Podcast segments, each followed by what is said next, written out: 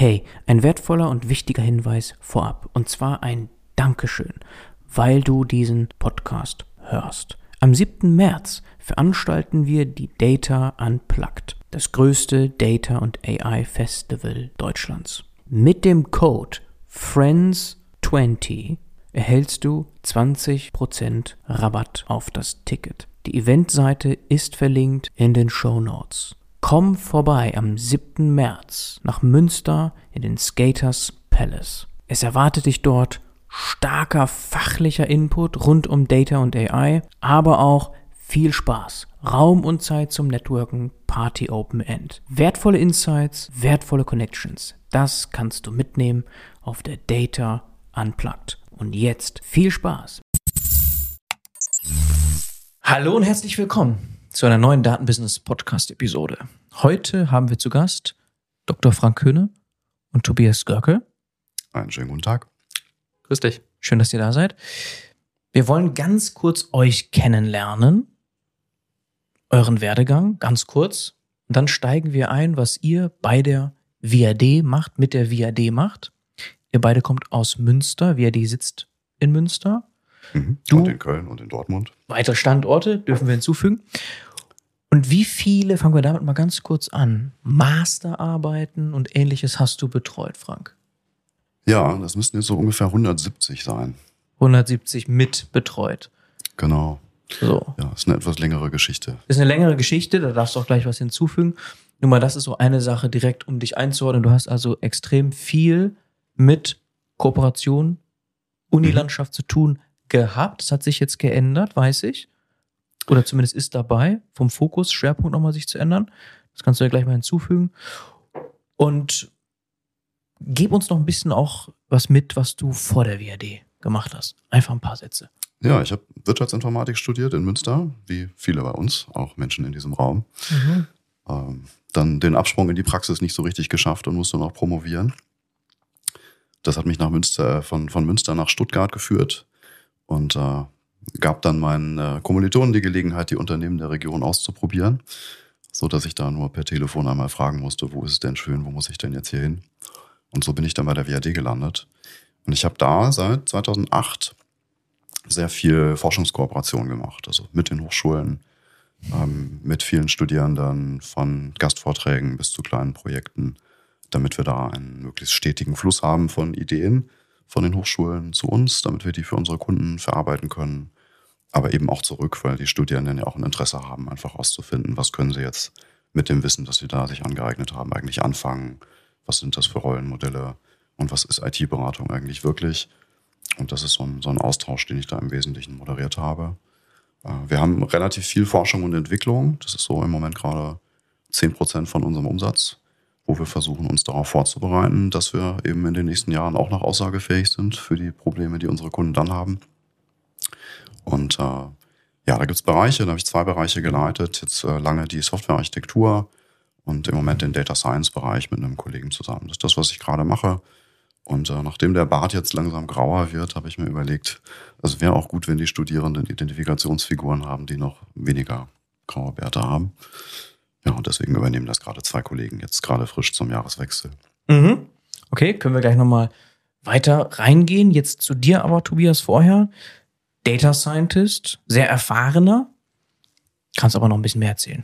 Äh, ja, sehr gerne. Ähm, tatsächlich war ich eine der äh, 100, wie viel waren es genau? 180 170. 170 äh, Masterarbeiten, äh, die hatte ich bei der WAD geschrieben, habe auch hier in Münster, Frank hat es ja schon äh, vorweggenommen, auch ähm, äh, Wirtschaftsinformatik äh, studiert und äh, eben damals schon meine Masterarbeit ähm, im Bereich XAI geschrieben. habe so den Weg zur WAD gefunden, ähm, bin dann geblieben. Das war 2018, sind mittlerweile auch schon über fünf Jahre äh, die ich eben hier bin. Äh, und ähm, ja, im Gegensatz äh, zu Frank, oder das ändert sich jetzt bei Frank auch wieder, äh, bin ich sehr operativ unterwegs. Also bin wirklich äh, in Data Science Projekten aktiv, ähm, von selber ähm, ja eben Machine Learning Modelle erstellen, äh, was schon irgendwo dabei war, bis hauptsächlich hin in die Produktion zu bringen. Also das ist so mein Kerngebiet. Wie können wir Data Science äh, produktiv bringen? Ähm, da kommen wir dann ja sicherlich später auch noch zu, sehr viel in diesem Bereich MLOps unterwegs. Also wir wollen den Lebenszyklus von, von Machine Learning ähm, managen. Das ist so das, was ich mache ähm, und habe das Glück dabei, ähm, bei verschiedenen äh, Projekten und Kunden eben äh, zu sehen, ähm, welche Machine Learning Projekte da im Haus ähm, eben so vorhanden sind. Wir versuchen die zu konsolidieren. Ich äh, kann in die alle mal reinschauen, also äh, kriege da äh, glücklicherweise sehr viel mit. Und ähm, ja, äh, da wir in der VAD ja noch sehr viel äh, forschen und entwickeln ähm, und da F&E bei uns äh, groß geschrieben wird, haben wir sehr viele Themen, die wir auch jetzt nicht unbedingt in Kundenprojekten entwickeln. Und da sind natürlich aktuell Themen wie LLMs ähm, äh, ja, und, und RAGs und, und solche Dinge oder auch XAI, womit ich mal angefangen hatte, das ähm, treiben wir auch noch voran, äh, sind so Themen bei uns eben im Moment noch sehr relevant ähm, und die hat man dann äh, noch so als kleinen Ausgleich zu der äh, Projektarbeit. Mhm. WRD, Unternehmensberatung, also schon im Geschäftsmodell steckt ja drin, ihr müsst einen Schritt voraus sein, euren Kunden. Dafür holt man euch.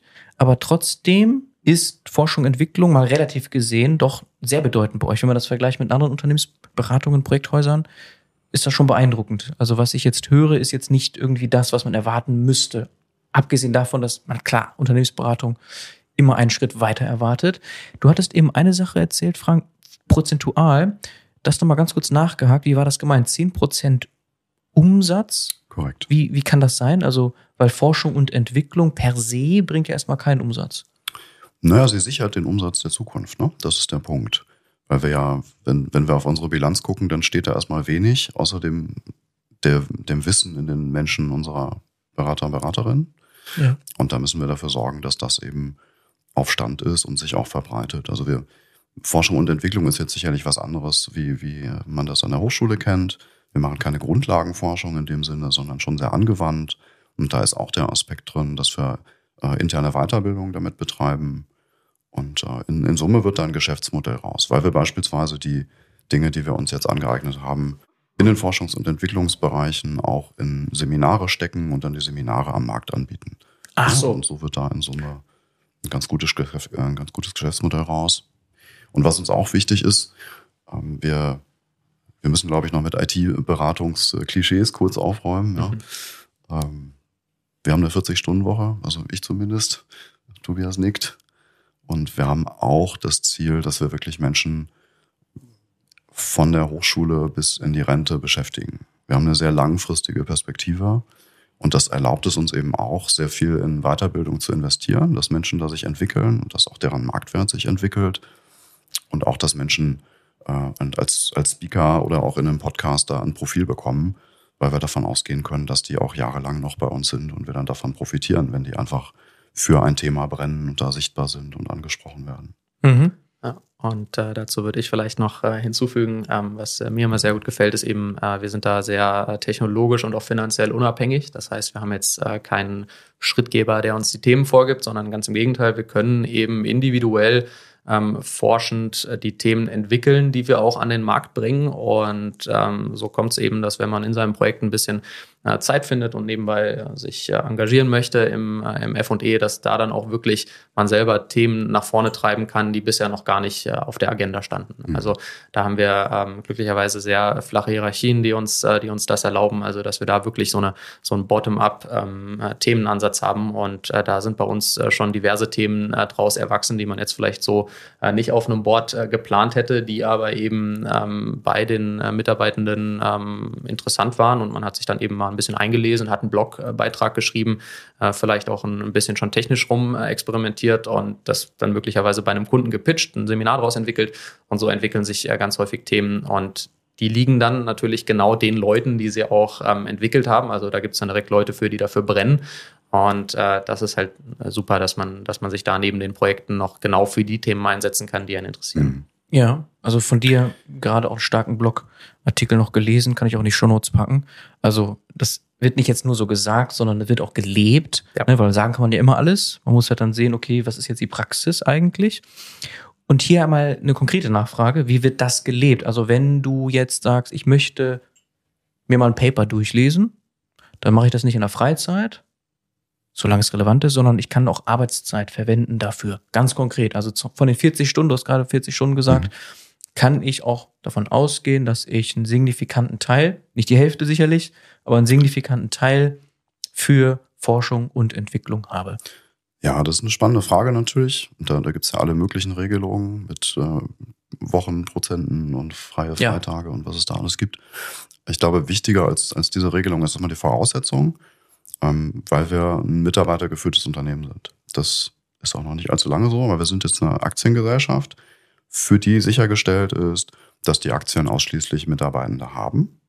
Mhm. Das bedeutet im Umkehrschluss, die Leute, die sich die Frage stellen, die du gerade gestellt hast, die treffen eine kaufmännische Entscheidung.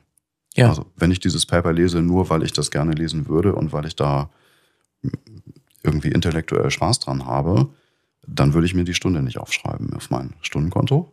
Ja. Aber wenn ich das lese, um mich zu orientieren, um in der nächsten Woche einen Workshop mit einem Kunden besser bestreiten zu können, dann tue ich das natürlich, weil das dann zu den Zielen der WAD passt. Ja? Und mhm. dadurch haben wir relativ viel Beweglichkeit. Das versteckt sich hinter diesen ähm, hinter dem Schlagwort flache Hierarchien, dass wir dafür sorgen, dass einfach eine, eine starke Kongruenz der Ziele da ist und dann jeder auch weiß, was, was da die Handlungsspielräume sind und warum wir Dinge tun. Das muss man auf der, sich auf der Zunge zergehen lassen. Ne? Das äh, sagst du so im Nebensatz, weil für euch ist das selbstverständlich. Aber das ist ein Unternehmen ist, das den Mitarbeitern, Mitarbeitenden gehört.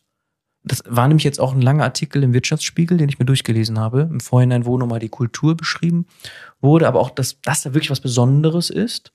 Mhm. Du kannst als Angestellter, als Angestellte der WAD entscheiden, in welchem Ausmaß, gibt es verschiedene Ausprägungen, vielleicht könnt ihr das ein bisschen ausführen, du Anteile hast an dem Unternehmen WAD. Mhm. Ja, da gibt es ja auch von bis, aber es ist auf eine schon eine sehr besondere Weise gelöst. Kannst du das nochmal ein bisschen ausführen, weil das ist für euch selbstverständlich, aber ist es ja absolut nicht. Nee, man könnte fast sagen, es ist äh, einmalig. Ich kenne zumindest kein also anderes genau. Unternehmen. Also das, ich wollte auch gerade so weit gehen. Mir fällt nämlich auch kein anderes Unternehmen erstmal ein. Ja, also wir sind ja jetzt, wir werden dieses Jahr 30. Also Jahre. Tobias und das Unternehmen auch. Ich tatsächlich, so. äh, ähm, leider auch, ja. Und das heißt, äh, man kann erwarten, dass die Gründer jetzt in einem Alter sind, wo Rente ein relevanter Begriff geworden ist.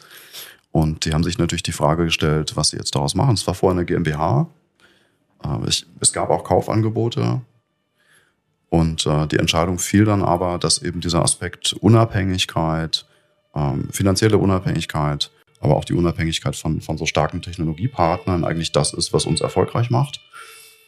Und auch, dass die, die Gemeinschaft irgendwie was ist, was wir auf jeden Fall sichern wollen. Und das hat sich erfreulicherweise äh, darin niedergeschlagen, dass die sich selbst verpflichtet haben, über die nächsten Jahre ihre Anteile zu verkaufen. Also es ist immer noch ein Großteil des Kapitals bei den Gründungsgesellschaftern. Wir, wir dürfen sie nicht Altgesellschafter nennen. Ne? Mhm. Ähm, aber die haben sich verpflichtet, das zu tun. Und es gibt einen internen Markt mit einem kalkulierten Preis, wo einmal im Jahr Aktienhandel stattfinden kann für Menschen, die einen unbefristeten Arbeitsvertrag haben, was außer Werkstudierenden de facto alle sind. Alle sind. Mhm. Und der Markt ist äh, ärgerlicherweise immer überzeichnet. Mhm. Aber es wird dazu führen, dass eben die Aktien jetzt, ich sag mal, im nächsten Jahrzehnt äh, sehr gut durch das Unternehmen diffundiert sind und dann wirklich alle diese Perspektive haben. Ja, einmal im Jahr diese Gelegenheit mhm. und die Anteile wandern damit, kann man sagen, von den ursprünglichen Gründern, den Gründern, Gründerinnen. In die Breite. Genau, in die Breite rein, okay.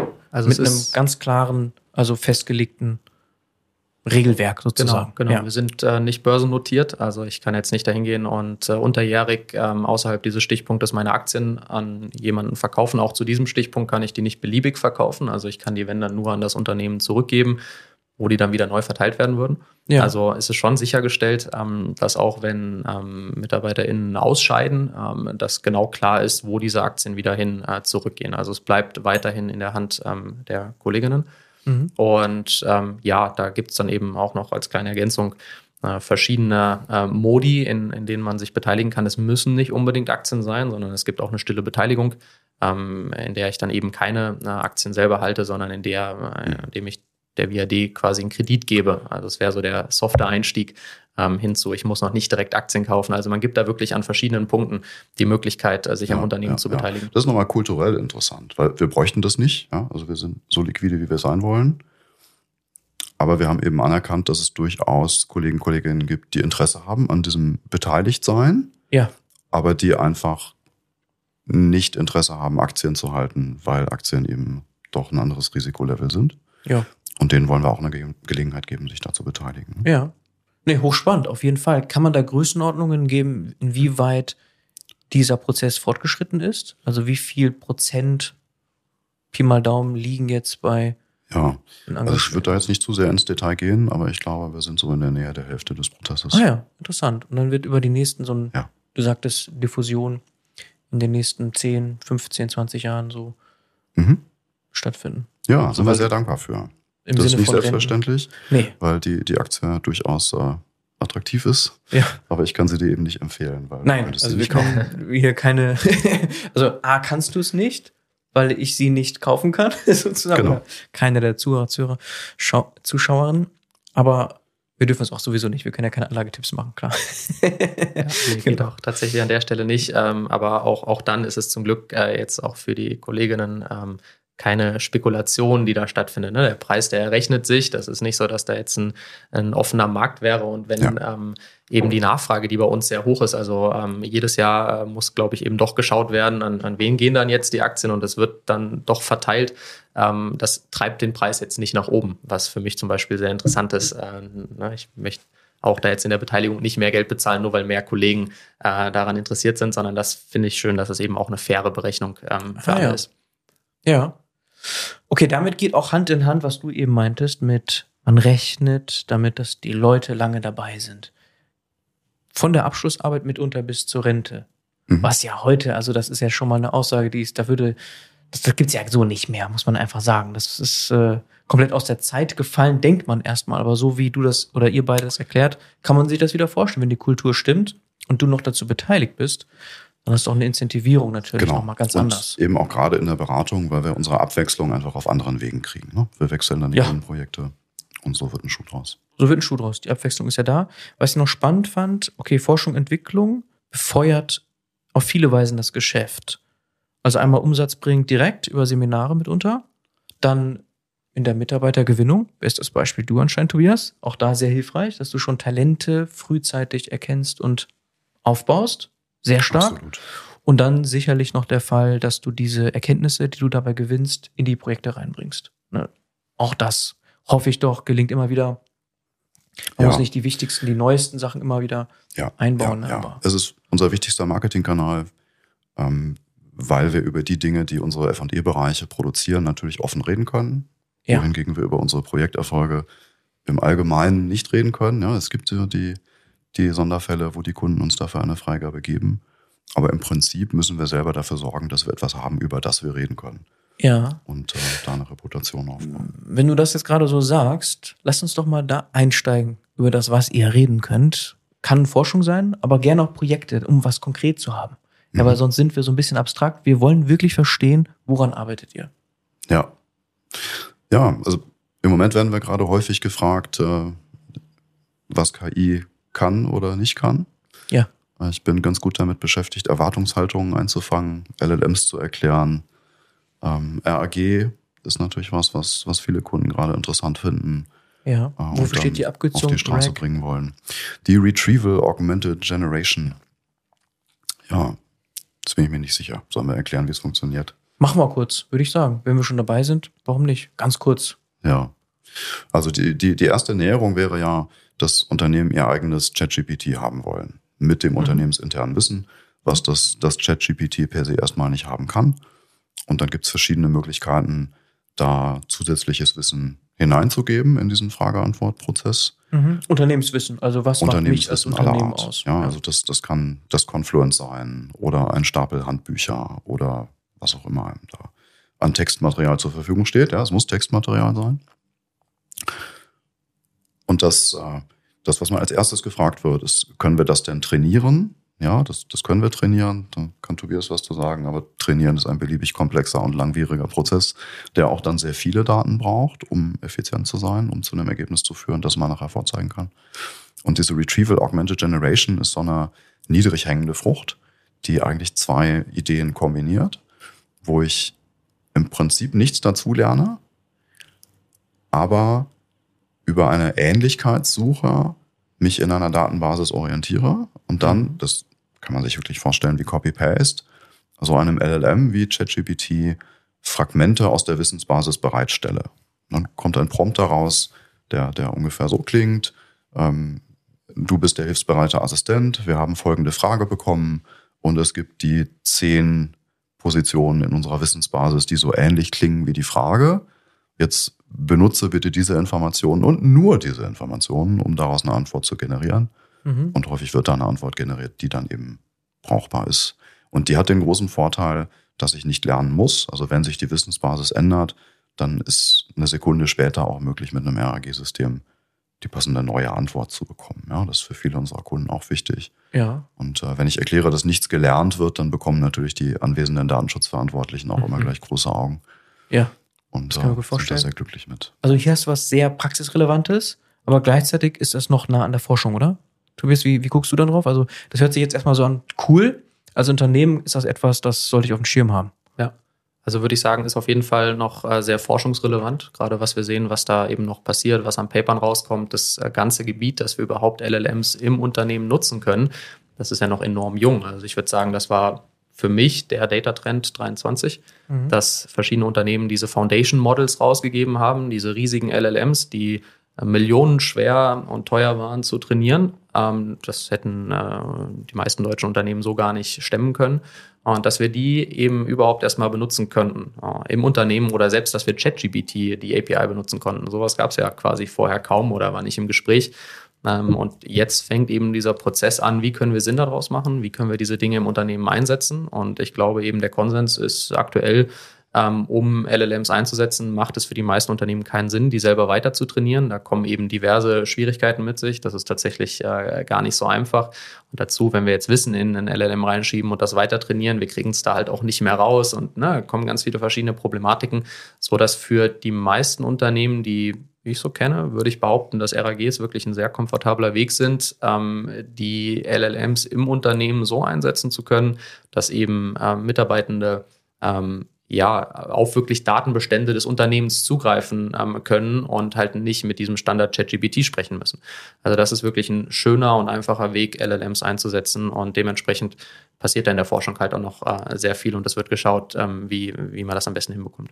Okay, also Retrieval Augmented Generation wäre so ein Thema, was ganz konkret bei euch gemacht wird mhm. für Unternehmen. Ja, mhm. genau.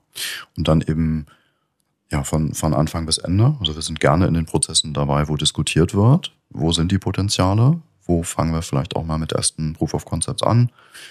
Und äh, gehen dann aber auch bis in die Umsetzung, wo es dann um Datenversorgung geht, eigentlich eher um Data Engineering. Das, äh, wir benutzen gerne das Wort Breitensportler bei uns. Also wir haben gerne viele Breitensportler, die sowohl einen Hang zur Methodik haben, aber auch mal ein Stück Code schreiben, oder eine Anforderungsanalyse mit einem Kunden machen wollen. So, das mhm. ist so mhm. unser Profil. Und äh, das wird auch gut nachgefragt, weil wir dann gut auch so über Abteilungsgrenzen springen können beim Kunden. Und äh, ja. Ich muss trotzdem mal konkret nachpieksen hier. Also nochmal, ja, dass wir die, die Sachen wirklich noch konkret besprechen, dass ihr, soweit ihr das dürft natürlich, aber wirklich Beispiele bringt. Ja, Beispiele. weil, also genau, also aus, kann ja sein, dass noch Forschung ist ja großer Anteil bei euch, aber auch ruhig aus Projekten heraus. Woran ja. arbeitet ihr eigentlich gerade so? Ja, ja. Also ich habe ein Beispiel, wo wir vielleicht noch tiefer in diese RAG-Welt reingehen können.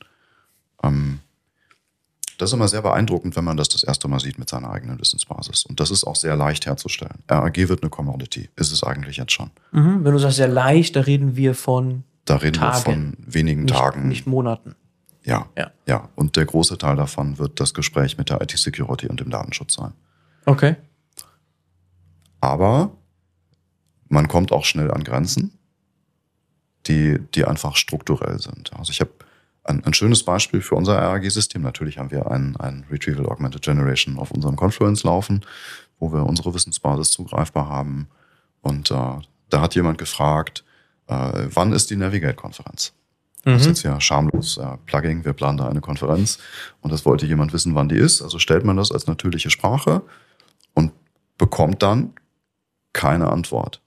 Also das System sagt wirklich, ich weiß es nicht, was erstmal gut ist im Vergleich zu einem ähm, klassischen ChatGPT, was ich da vielleicht etwas was ausgedacht hätte. Ja, also ich sehe dann zumindest, ich habe keine Information gefunden.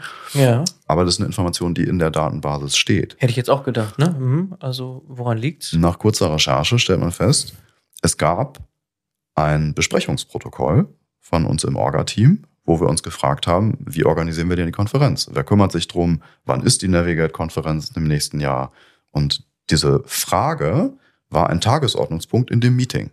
Und Mhm. darunter stand unsere Argumentation, wo wir gesagt haben, ja, wir hätten gerne einen Wochentag und es soll gerne im März 2024 sein. Und dann gibt's dann noch diese anderen zwei, drei Konferenzen, wo wir noch abwarten wollen, wo die sich positionieren, damit wir nicht gleichzeitig sind. Und diese Argumentation stand darunter, aber kein Datum. Der RAG-Mechanismus ist aber eine Ähnlichkeitssuche. Das Mhm. heißt, er sucht sich das Dokument, in dem ein Stück Text steht, das der Frage maximal ähnlich sieht. Und in dem Ah. Fall war es so, dass die Frage Mhm. eins zu eins in diesem Dokument stand, die Antwort aber nicht. Also ist RAG hilflos. Und als Antwort kommt was zurück? Als Antwort kommt zurück, ich weiß es nicht, weil das in diesen Fragmenten, die er gefunden hat, wirklich nicht drin stand. Okay, Ja. aber ich kriege dann trotzdem einen Pointer irgendwo hin? Oder? In dem Fall nein. Da Okay. ist wirklich die Grenze des Systems. Okay. Da muss ich auf die Idee kommen zu wissen, die haben doch bestimmt einen Zeitplan und in dem Zeitplan steht auch bestimmt das Datum, an dem die Konferenz stattfindet und so ist es dann auch. Mhm. Aber man muss schon wissen, dass da eigentlich mit dieser Ähnlichkeitssuche eine natürliche Grenze drin steht. ja. Das, das ist auch eine, eine verrückte Annahme eigentlich. Die funktioniert häufig gut. Aber wenn ich annehme, dass die Antwort der Frage ähnlich ist, dann, dann äh, nehme ich eigentlich an, dass ich die Hälfte der Antwort schon kenne. Also Ja. wenn ich völlig orientierungslos bin, dann, dann werde ich vielleicht auch mit so einem RAG-System nicht glücklich. Da gibt's Okay. noch eine, da wollte ich eigentlich drauf hinaus. Da gibt's einen Forschungsansatz, den wir gerade uns sehr genau anschauen, äh, nennt sich HYDE, Hypothetical Document Embeddings, Mhm. wo man mit einem, äh, mit einem LLM nochmal versucht, auf so eine Frage zu reagieren und ein Dokument generieren zu lassen, das die Frage beantwortet. Vermutlich wird das falsch sein, ja?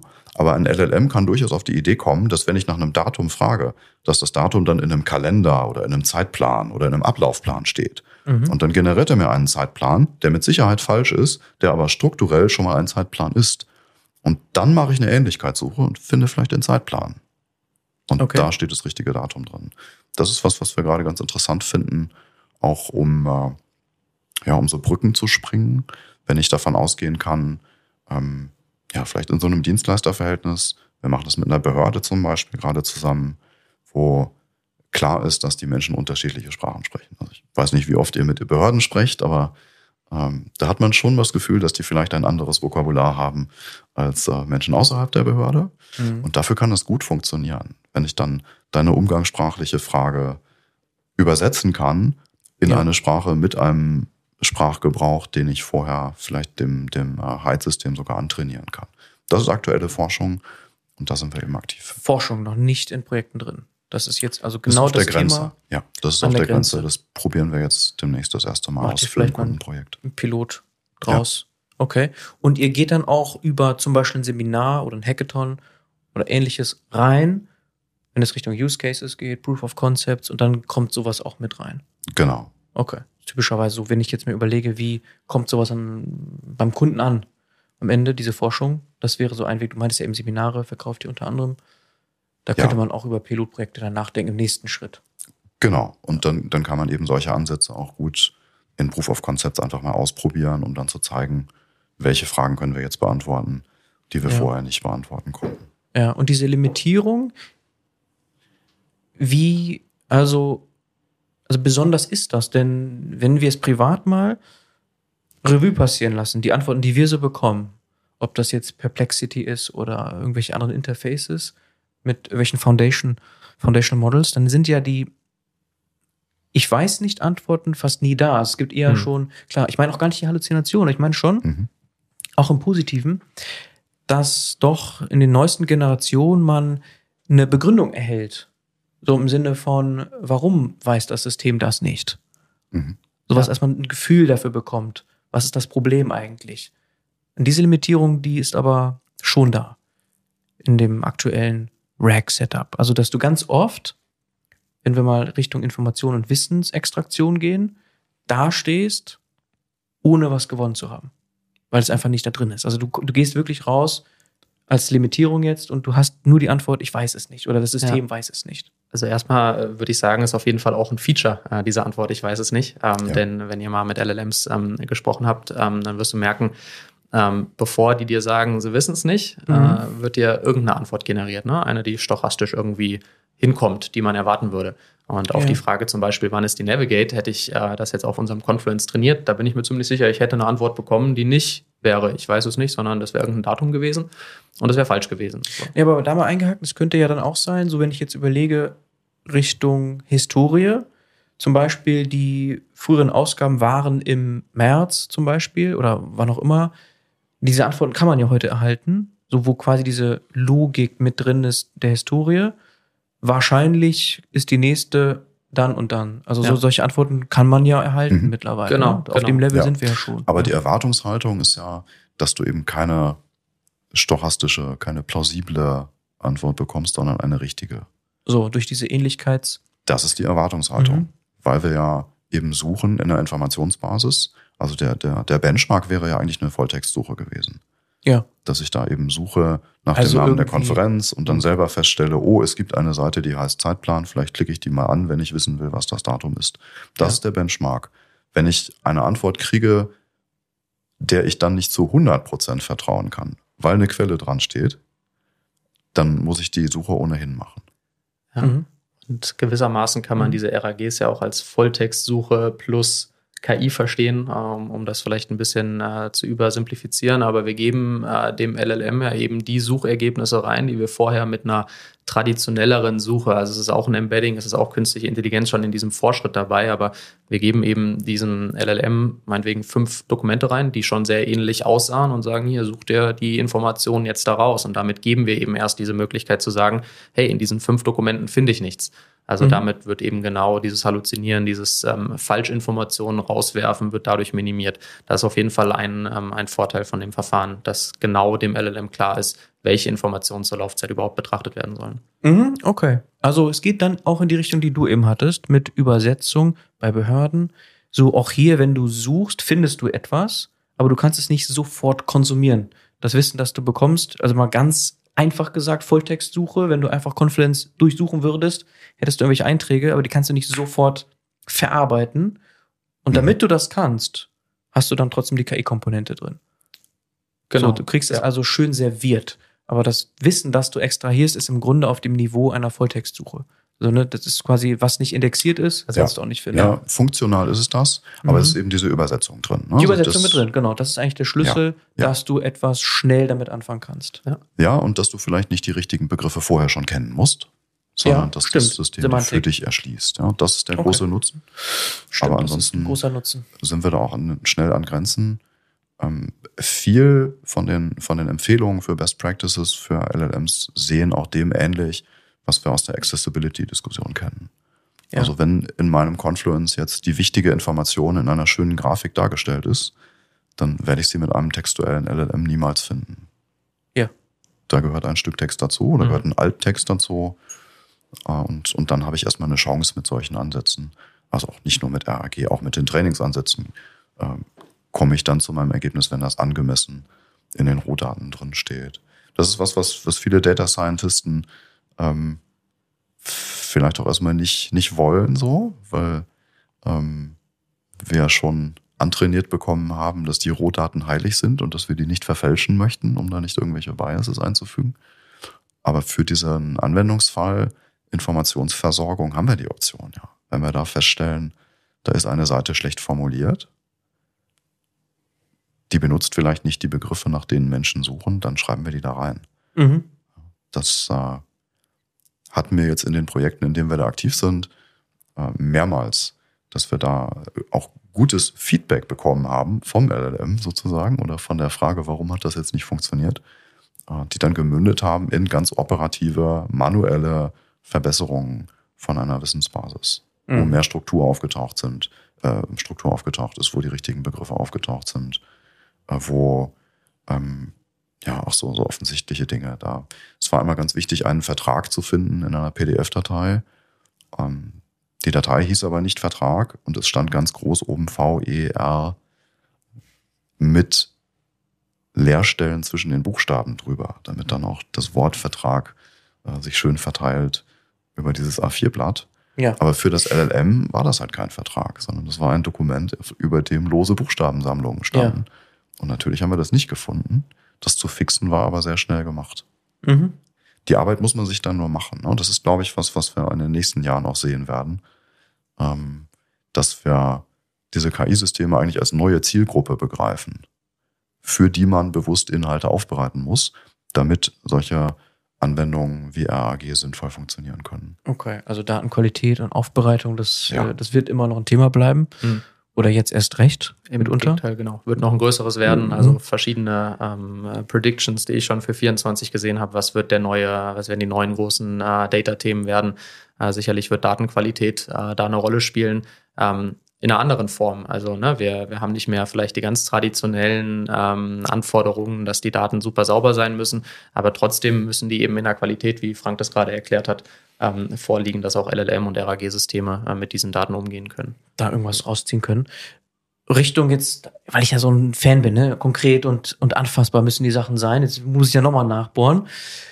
Weil man könnte jetzt ja den Eindruck gewinnen, okay, wenn Data Science draufsteht, dann macht ihr da ganz viel RAG, aber ihr macht ja noch viel mehr drum. Also die Wertschöpfungskette, das hast du ja auch schon einmal gesagt, ist ja von wirklich am Anfang verstehen, was könnte man tun, Use Cases bis hin zu auf die Straße bringen.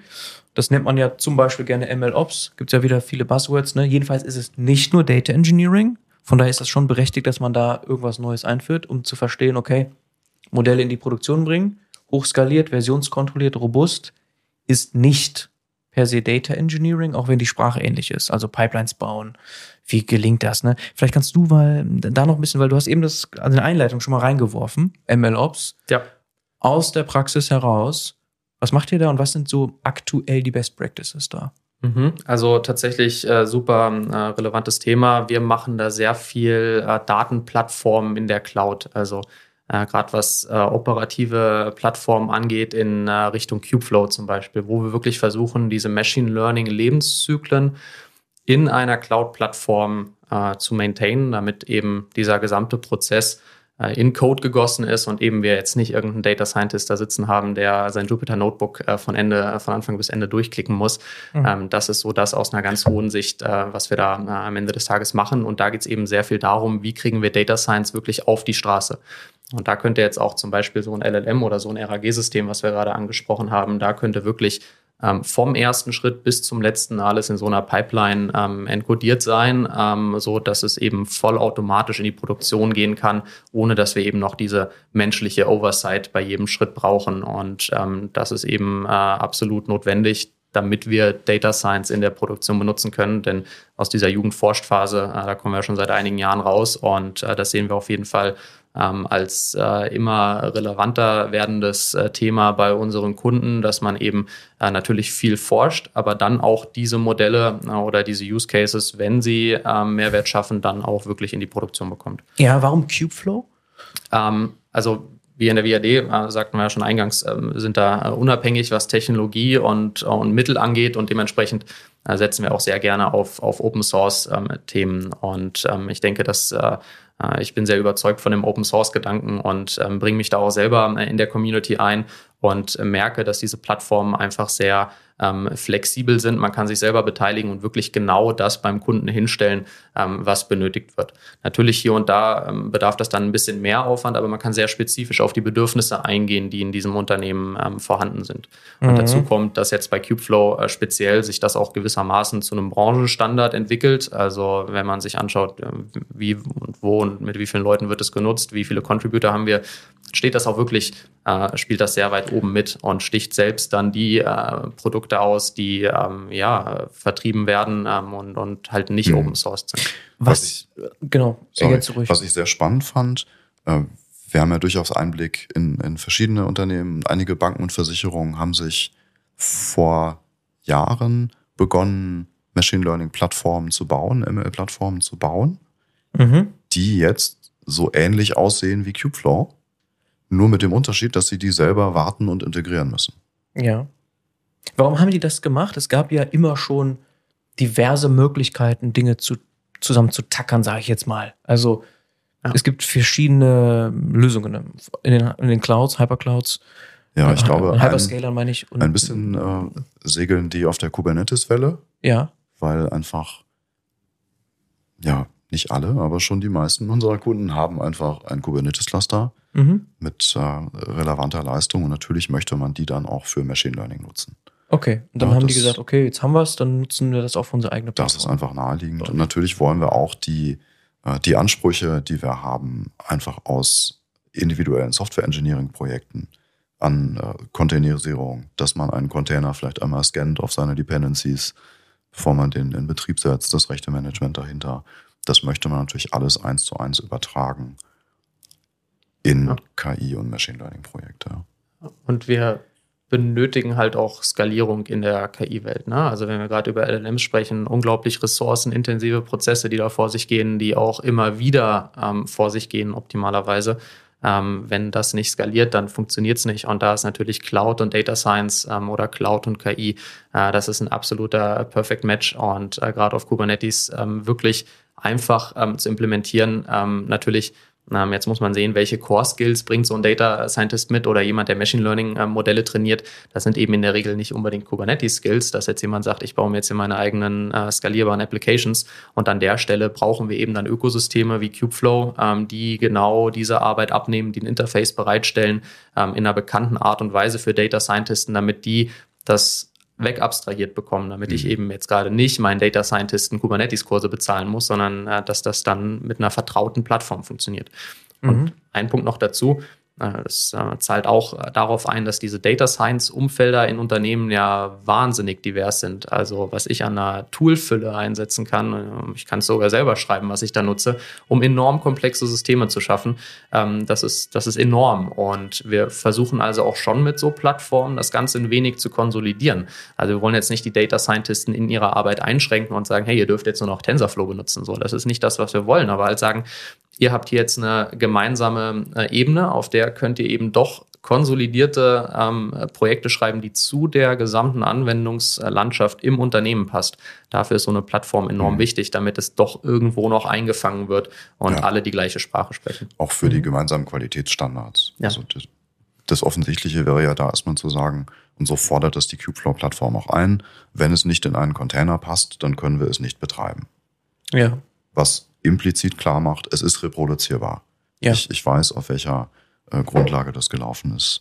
Und das erstreckt sich darauf die Daten. Also wenn man Kubeflow nicht, nicht einfängt, dann protokolliert das erstmal alles, was es tut, inklusive der verwendeten Daten, mhm. so dass ich dann so einen, so einen kompletten Audit-Trail beisammen habe. Ja? Falls der Staatsanwalt dann irgendwann fragt, warum, warum hast du da diesen Kredit nicht gegeben, dann kann ja. ich eben rückverfolgen und sagen, dass hat einen statistischen Grund und das basiert auf meinem Wissensstand von vor vier Wochen und das war dieser da. Mhm. Und dann bin ich aussagefähig. Ja. So, und da reden wir jetzt nicht über irgendwelche theoretischen Dinge, sondern der EU AI Act, der ist ja, ne, so der kommt. Ja. So, und das sind also ernste Themen, tatsächlich, muss man sagen. Ne? Also das muss man mitdenken. Ja, und es lohnt sich, die auf dieser Plattformebene zu lösen. Also ähnlich wie, wie Self-Service BI, mhm. nur eben mit einer, mit einer neuen Zielgruppe, die selber Code schreiben möchte. Okay, aber dieses, ja, schöner Vergleich, Self-Service BI, das werden viele da draußen nämlich tatsächlich auf jeden Fall schon jahrelang kennen. Was löst das dann häufig ab? Also, du meintest nämlich eben gerade in der Versicherungsbranche, woanders vielleicht auch, gibt es schon Plattformen, die entwickelt wurden in-house. Wie, das stelle ich mir nämlich jetzt sehr herausfordernd vor. Also man weiß ja, also diese ganzen Migrationen, die laufen ja schon seit Jahren. Jetzt damals von On-Prem in die Cloud. Und jetzt haben wir ein anderes Problem. Dann haben sie die Plattform in der Cloud und dann muss es aber doch wieder irgendwie migriert werden oder wie? Oder verstehe ich das falsch? In dem Fall würde ich eher sagen, das integriert, weil mhm. MLOps ist ja jetzt kein, kein monolithisches System, das man sich so mal eben kauft. Ne? Das ist eher eine, eine ganze Reihe von Praktiken, Best Practices und Tools, ja. Äh, Pipelines hast du schon erwähnt, ja. Wir müssen irgendwie strukturiert Arbeit in einer Reihenfolge ausführen können und die Abhängigkeiten zwischen Arbeitsschritten definieren und zwischen denen dürfen dann größere Datenmengen fließen. Mhm. Und für all das gibt es ja Lösungen, die ich mir auch einzeln kaufen kann oder die ich zweckentfremden kann. Die Pipelines gibt es auch im Software Engineering, in Continuous Integration Pipelines und viele, ich weiß nicht, würdest du auch sagen, viele, auf jeden Fall habe ich schon mehrfach gesehen, dass äh, Data Teams eben Continuous Integration und Continuous Delivery Pipelines benutzen, um damit Machine Learning zu betreiben. Ja. Was erstmal funktioniert. Das, Mhm. das funktioniert technisch und das sind auch die Technologien, die Kubeflow unter der Haube benutzt. Mhm. Aber das Integrieren muss ich selbst tun. Und ich habe, wenn ich es selber baue, eben auch nicht diese, diese übergreifende Perspektive drauf, dass ich versuche, einen Audit-Trail herzustellen, dass ich äh, Modelle aufhebe, dass der Datenstand wichtig ist, dass ich damit umgehen kann, dass ich vielleicht nicht deterministische Schritte habe. Und äh, sowas wie ein Hyperparameter-Tuning Mhm. äh, ist jetzt auch keine Komponente, die in so einem normalen Continuous Integration Lauf stattfindet. Ja, es gibt alle möglichen Versioning-Tools, die dann mal hier und da zum Einsatz kommen, ne? Ja. So, das es gibt so ein Zoo an Versionierungstools, ob das Modelle, Absolut, Daten, absolut. Das, das schon, ne? Ja. Ich, äh, aber nur um das einmal festzuhalten, du kannst gleich direkt ergänzen. Das heißt, es ist nicht so disruptiv. Denn das ist ja das, was auch viele abschreckt da draußen, wenn sie hören, boah, es ist erstmal ein Riesenprojekt wieder. Du hast ja, meintest eben, zum Beispiel Rack, nee, das kannst du schnell machen. Aber auch dieses Thema, also anzufangen Richtung CICD oder wenn ich das schon habe, das auf ein anderes Level zu heben, ist jetzt nicht so disruptiv. Das ist nicht Nein, so. das ist nicht disruptiv. Viele Aspekte davon wenden die Teams, mit denen wir zusammenarbeiten, schon an. ohnehin schon an. ja. Ja. Nur eben auch nicht, heter nicht homogen. Wenn wir dann über Unternehmen reden, die vielleicht nicht nur ein Data Science Team haben, Fair enough, case by case. Ne? ja, dann wird's interessant. Mhm. Ich würde auch eher über Professionalisierung der Prozesse sprechen. Also wenn ein Team dann schon eben solche CI-Prozesse hat, ist das, ist das super. Und der Schritt von da dann Richtung, äh, wir machen das jetzt äh, professioneller mit einer konsolidierten Kubeflow-Plattform, der ist gar nicht so groß. Also ich glaube, das Wichtigste bei dieser MLOps-Idee ist, dass man einfach ein Kubeflow, äh, ein, Data Science-Projekt, ein Machine Learning-Projekt als ähm, ja, traditionelles ähm, Softwareprojekt ähm, auch äh, begreift oder dass man sich klar macht, ähm, ne, das, das hat gewisse Standards, wir brauchen Prozesse. Natürlich weichen die dann von der traditionellen Softwareentwicklung ab, aber dass man versteht, dass auch Data Science-Projekte vernünftig gemanagt werden ähm, müssen, bevor sie in die Produktion gehen können. Das ist ein ganz zentraler Gedanke. Und ähm, eben, wenn wir das schon machen, dann ist der Weg, das Ganze nochmal eben mit so einer Kubeflow-Plattform zu konsolidieren, der ist dann gar nicht mehr so weit. Ja. Da ist noch ein interessanter Aspekt drin, der, der sich vielleicht erst auf den zweiten Blick erschließt, nämlich ein Personalaspekt. Also ich habe viele Data Scientisten in Großunternehmen gesehen, jetzt gerade in den letzten Jahren, äh, der, der nachgefragteste Job der Welt, ja, die dann mit äh, kleinen Proof of Concept experimentieren durften, zeigen konnten, was sie können, spannende Anwendungsfälle gefunden haben. Und vielleicht hatten sie mit einem davon auch Erfolg auf einem Level, wo wir sagen können, da ist ein Business Case dahinter, das lohnt sich. Wenn das passiert, dann kommen die da nicht wieder raus. Weil dann lohnt es sich vielleicht auch, die nächsten drei, vier, fünf Jahre diese Person, die ja angetreten ist mit einem Motivationsset von, von Exploration und Begeisterung für neue Technik, dazu verdonnern, äh, Wartungsarbeit zu leisten Mhm. oder zu versuchen, da vielleicht doch nochmal irgendwas zwei Prozent besser hinzubekommen. Ja. Und das machen die nicht beliebig lange mit.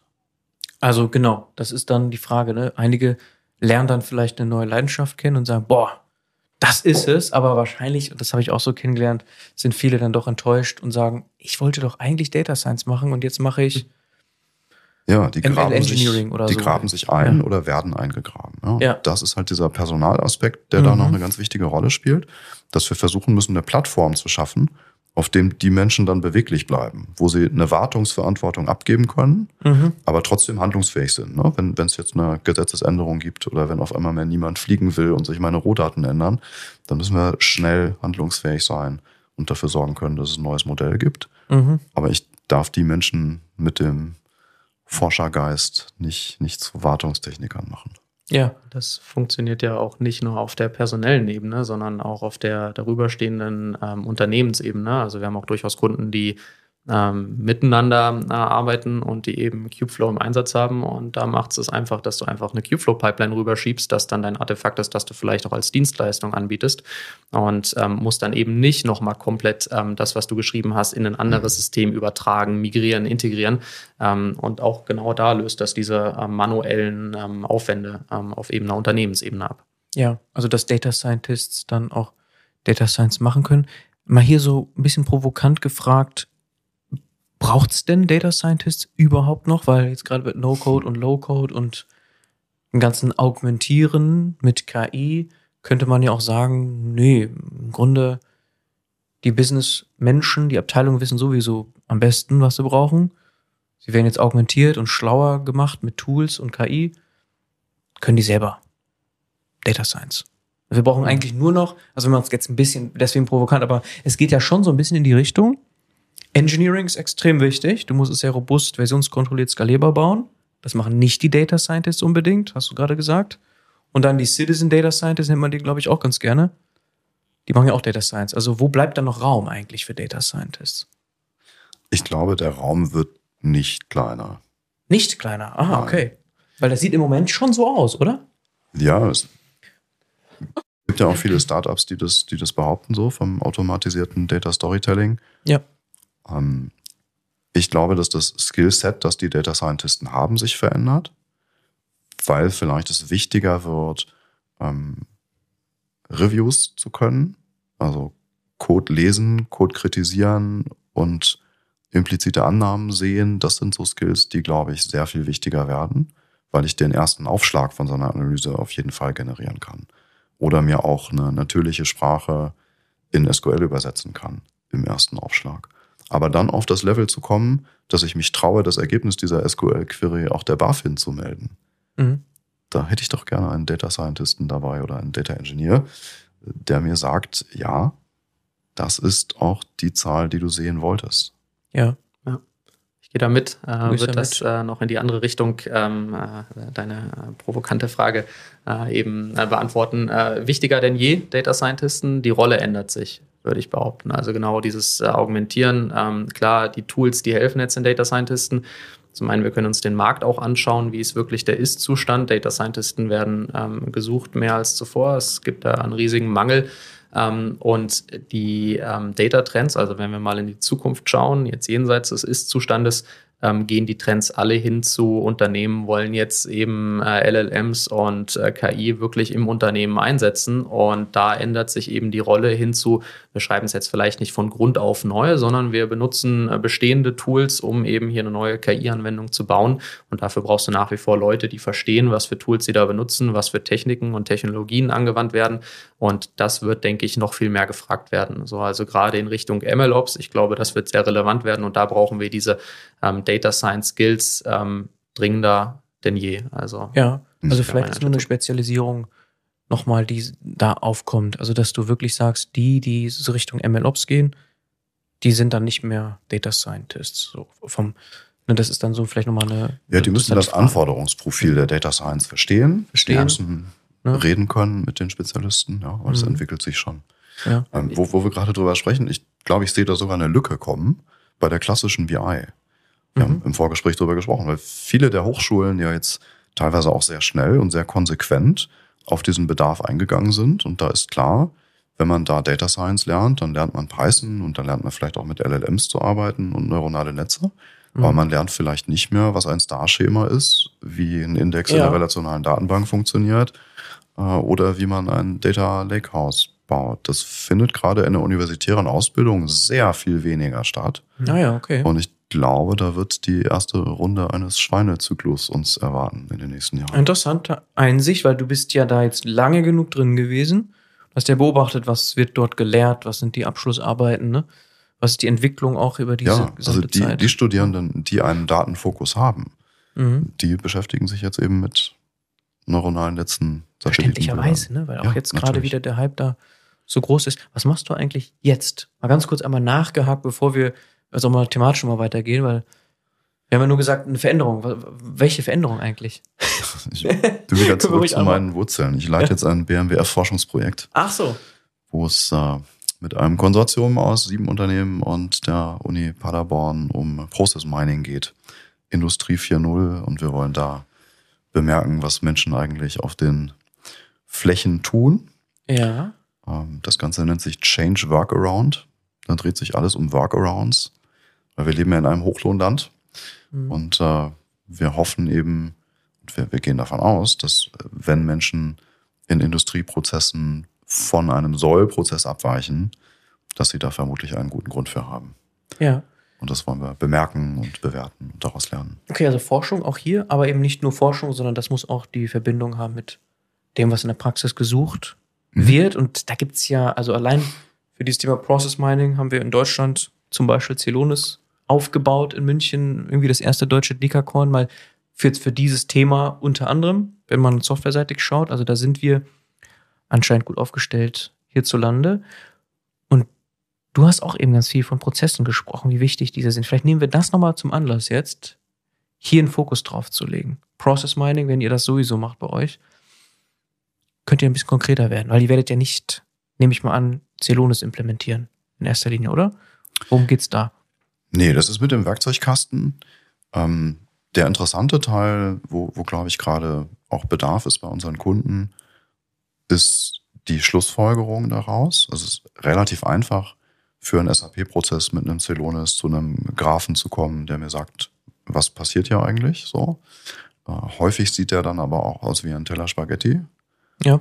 Und man stellt fest, dass wir vielleicht doch mehr Heterogenität haben in unseren Prozessen, als wir uns das vorgestellt haben. Mhm. Und äh, ich habe bei mehreren Kunden jetzt auch mitbekommen, wie dann in der Klärungsphase danach sich rausstellte, dass es für jede dieser Abläufe einen plausiblen Grund gab im Einzelfall. Und wenn man sich das dann für 10, 20 Fälle angeschaut hat, dann verliert man da irgendwie auch das Interesse dran. Mhm. Und wir suchen jetzt nach so einem, nach so einem Middle Ground, wo wir die interessanten Sonderfälle rausfinden oder die Sonderfälle, die dann so ein gewisses Muster aufweisen oder die auch mit äh, Unternehmenskennzahlen zusammenhängen, wenn wir dann eine Ursache dafür finden, dass irgendwas länger dauert, häufiger kaputt geht, mehr kostet. Das sind die interessanten Faktoren, wo wir durchaus in diese klassische BI reinragen. Ah, okay. Wir hatten auch irgendwann mal über Kausalinferenz gesprochen, das ist da noch mit drin, Mhm. weil auch da will ich ja eigentlich in das System eingreifen. Da will ich dann irgendwann feststellen, okay, die Idee, die der Tobias hatte, die war gut.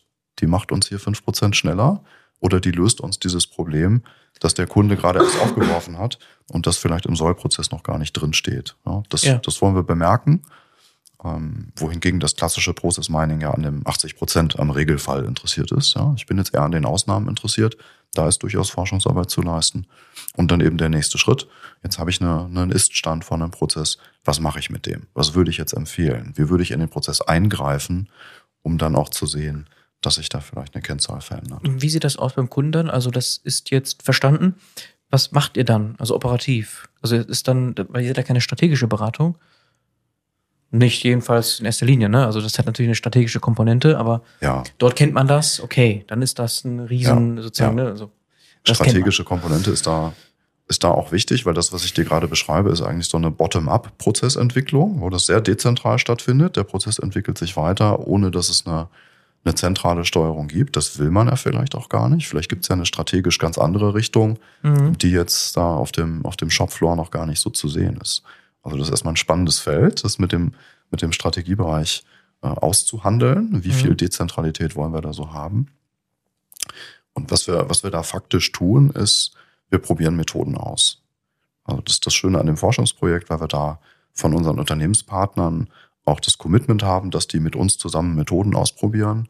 Und dann hoffen wir eben daraus, so ein, so ein äh, Dienstleistungsprodukt-Set nachher schneiden zu können. Methodenwerkzeugkasten nennt sich das im Forschungsantrag, der dann übertragbar ist. Okay. Und Tooling ist auch genauso offen. Also Tooling ist sehr offen. Ja, Ja. ja. Okay, also je nachdem, was Sinn macht, sozusagen. Also genau. ihr habt einen Überblick, was Technologie angeht. Da kann man sich ja überlegen, was setze ich jetzt ein. Genau. Es gibt nicht die eine, also weil jetzt gerade hatten wir zum Beispiel Kubeflow durchaus in den Fokus genommen. Mhm. Sinnvollerweise, wie ihr beschrieben habt, aber hier in dem Thema Ja. ist jetzt nicht so, dass ihr sagt, jo, das ist Nein, es. da haben wir noch keine so klare Empfehlung. Bei Mhm. Clubflow haben wir auch am Markt gesehen, dass sich da einfach so eine gewisse Dynamik bildet. Also ich hoffe, ich kann sie jetzt alle aufzählen, aber das, das war eine Initiative von Google. Mhm. Microsoft macht mit, Amazon macht mit, Huawei macht mit, Red Hat, IBM machen mit. Da ist die Liste der Leute, die nicht mitmachen, langsam schon eher kurz, Mhm. so dass da wirklich ja, die Wahrnehmung entsteht, da fährt jetzt ein Zug los und da möchte man noch vielleicht mitfahren. Okay. Ähm, das ist jetzt in diesem spezifischen Bereich von, von Prozessanalytik nicht so. Da gibt's durchaus verschiedene Strömungen, ähm, teilweise auch sehr, sehr spannende äh, Ideen aus der Forschung. In den Niederlanden passiert viel, wo wir uns orientieren und wo wir noch erproben müssen, was da gut funktioniert und was nicht. Das hat auch eine starke kulturelle Komponente, ähm, wo Menschen mitmachen müssen. Ja. Ich, ich habe ja nur das zu, da, zur, zur Auswahl, was erstmal in meinem Event-Log drinsteht. Mhm. Und äh, vielleicht gibt es auch Menschen, die dafür sorgen, dass manche Dinge im Eventlog stehen und manche nicht. Also eine kulturelle Komponente. Da geht es nicht nur um die Algorithmik, das macht es aber auch spannend. Ja, okay.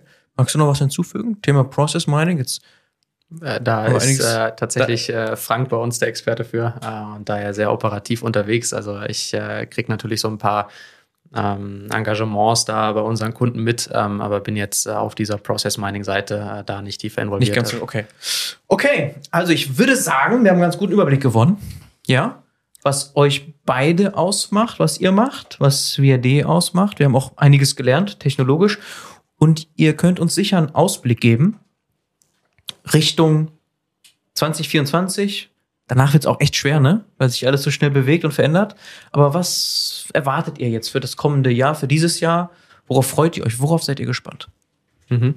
Also, ich äh, fange gerne mal an. Für mich ja. steht auf jeden Fall weiterhin äh, Generative AI äh, im Vordergrund. Ich glaube, äh, wir werden dieses Jahr sehr viele ähm, produktive Use Cases sehen, also dass sich das äh, wirklich äh, weiterentwickelt. Ähm, das wäre meine Hoffnung an der Stelle. Und ähm, ja, äh, natürlich noch andere Trends äh, hin zu äh, Themen, äh, jetzt wenn wir eher im großen Data-Bereich schauen, von Data Mesh bis Data Fabric. Das werden auch Themen sein, wo wir eben versuchen werden, äh, immer unsere Daten noch besser ähm, bereitstehen zu haben, besser zugänglich zu machen, damit wir eben genau diese anderen Data-Use-Cases umsetzen können.